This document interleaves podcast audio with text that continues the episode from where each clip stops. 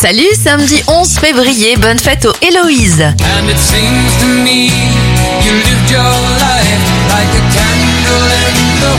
Les événements 1998, le manuscrit des paroles de Candle in the Wind, la chanson interprétée par Elton John, est vendue chez Christie's à Los Angeles pour environ 320 000 euros. Whitney Houston disparaît en 2012 et en 2015, c'est la sortie au cinéma du film 50 nuances de Grey.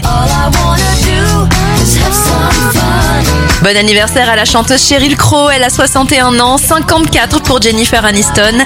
Miss France 2000, Sonia Roland a 42 ans, le même âge pour la chanteuse Kelly Rowland. Et Brandy Norwood de Brandy et Monica a 44 ans.